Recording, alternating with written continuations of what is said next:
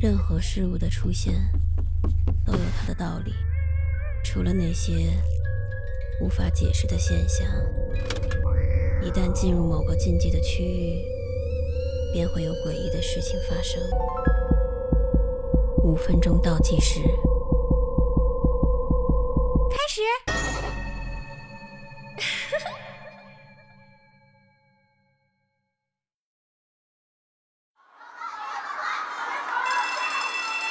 林森是我做儿童心理咨询师以来见过最聪明的男孩。按他学校老师的说法来看，一点儿都不夸张。他曾在小学二年级的时候就展示了自己惊人的天赋。那时，林森正在心算老师在课堂安排的三位数的乘法测试题，其他孩子还在学习如何用手指头数数。还不到五秒的时间，他就给出了正确答案。林森对数学一直很感兴趣，尤其是概率计算，这对于他这个年龄的孩子来说，实在是太过于超纲了。更何况其他科目，他也都学得非常快，并且很扎实。他的班主任立即将这个情况。告知了林森的父母，建议林森跳级学习，甚至还让他的父母带他去做一些专业权威的测试，看看他是否是个天才。林森的父母当面果断拒绝了这个提议，他们认为这会给本已忙乱的生活增加更多的压力。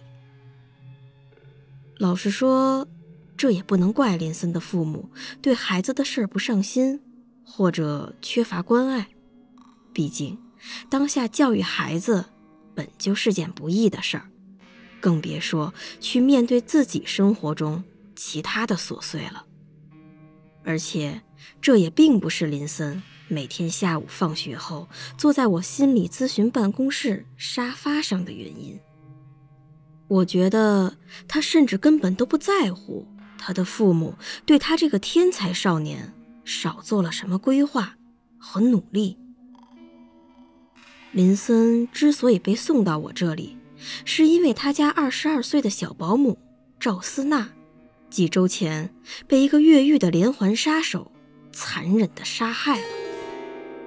林森是现场唯一的目击者。其实。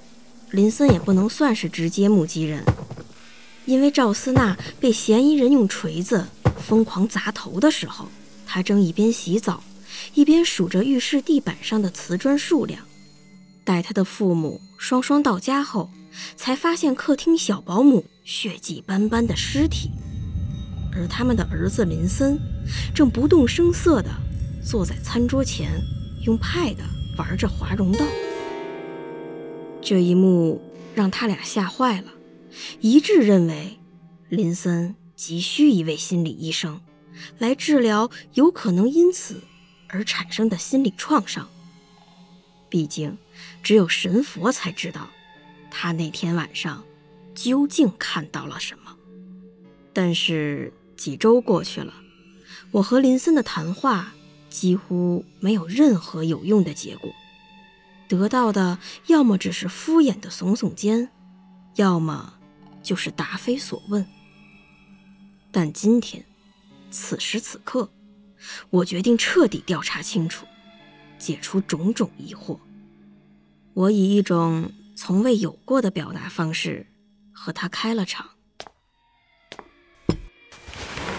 悲剧发生那天，是这座城市近年来最黑暗的一天。我故作神秘的自言自语道：“哎，谁都不会想到这里会发生这种事儿，警方也没有办法能够预测到。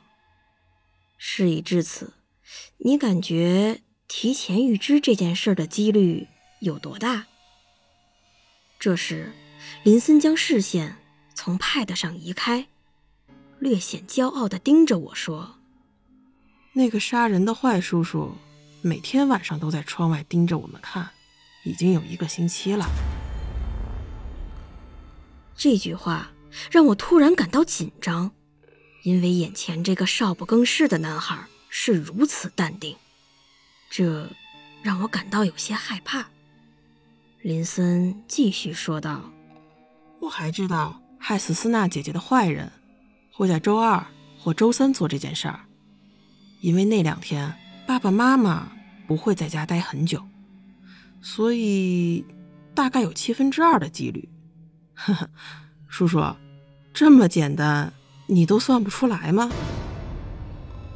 这话听得我脊背发凉。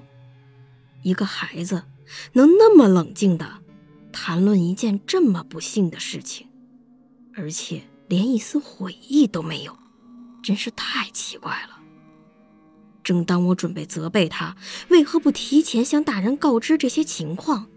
本可以救赵思娜一命的时候，林森突然兴奋，并且古怪的抢着说道：“思娜姐姐从来都不喜欢和我聊有关数学的话题，这让我特别生气。另外，我想验证一下，我的计算是不是对的。”